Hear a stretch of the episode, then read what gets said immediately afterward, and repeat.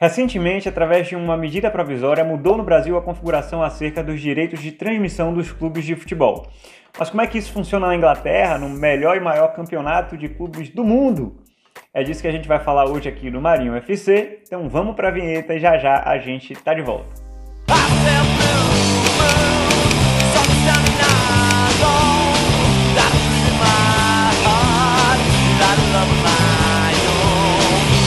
Em primeiro lugar, e como sempre, bem-vindo, bem-vinda e a birita do dia.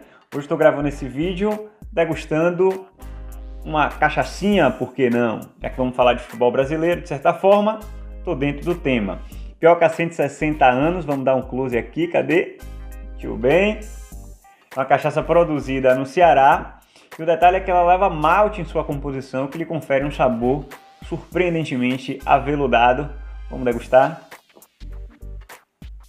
Saúde.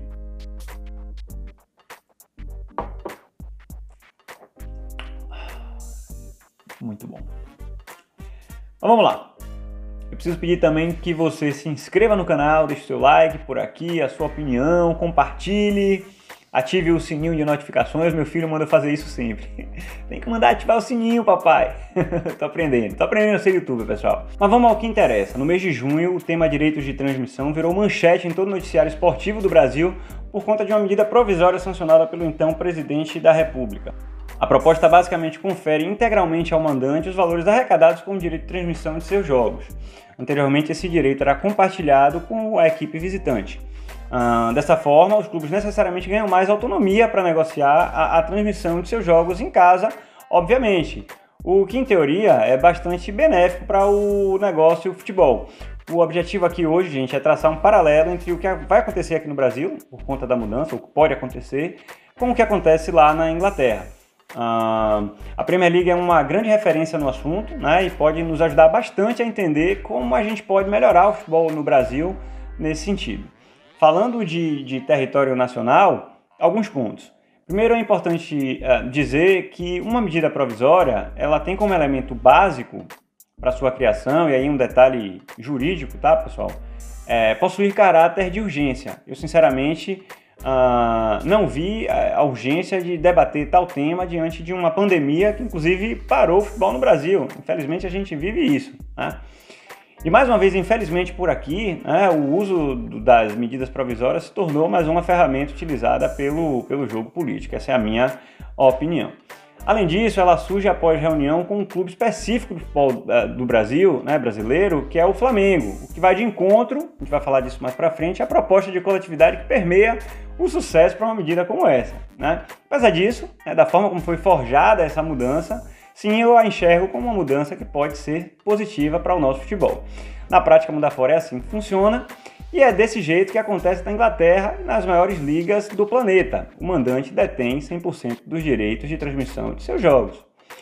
O grande trunfo do futebol inglês, no entanto, é se utilizar desse benefício de maneira coletiva. Os clubes se unem e negociam tais direitos como uma liga.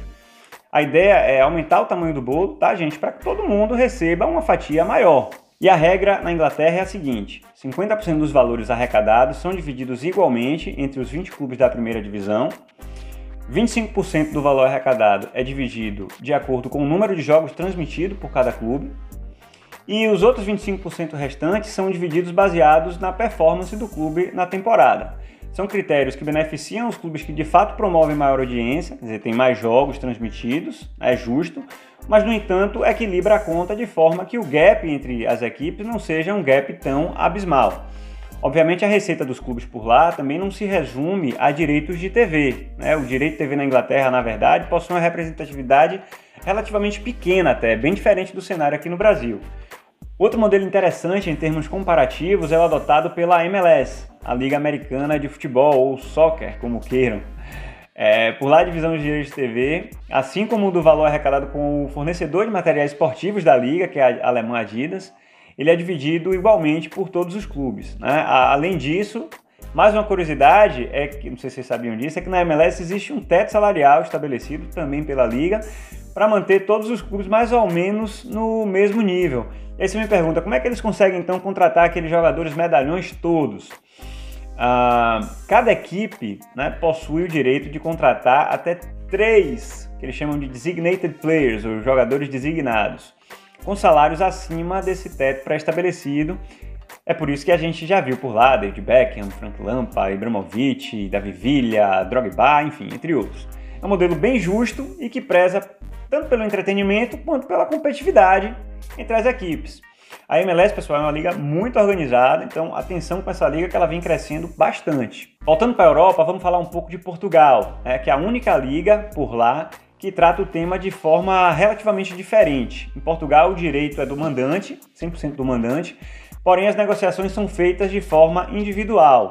E o resultado disso não é nada bom, é uma disparidade enorme, com Porto e Benfica recebendo dezenas de vezes mais que os outros clubes lá na terrinha, o que só torna a Liga Portuguesa menos competitiva e menos atraente a cada ano que passa. Para finalizar, pessoal, voltando aqui para o Brasil e resumindo, né, a MP tem tudo para ajudar o futebol brasileiro a se modernizar. Acho que é um passo importante até. Mas para tanto é preciso transformar a nossa liga em um negócio de fato. Já falei isso algumas vezes em outros vídeos, inclusive. Um, atitudes como a que teve o Flamengo, por exemplo, na final da Taça Rio, indo de encontro à MP que eles próprios ajudaram a criar, são atitudes lamentáveis, né? Quer dizer, contraditório.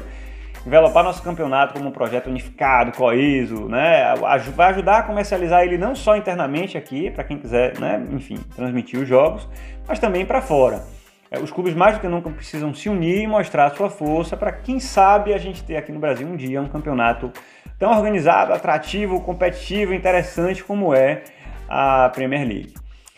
Mais uma vez, pessoal, se você gostou do vídeo, deixe aqui o seu like, compartilhe, comente, mande para os seus amigos. Você, torcedor do City, também ajuda a manter o canal aqui na ativa. Um abraço a todos. Eu vou finalizar degustando mais uma vez aqui a minha Ipioca 160 anos. Até a próxima.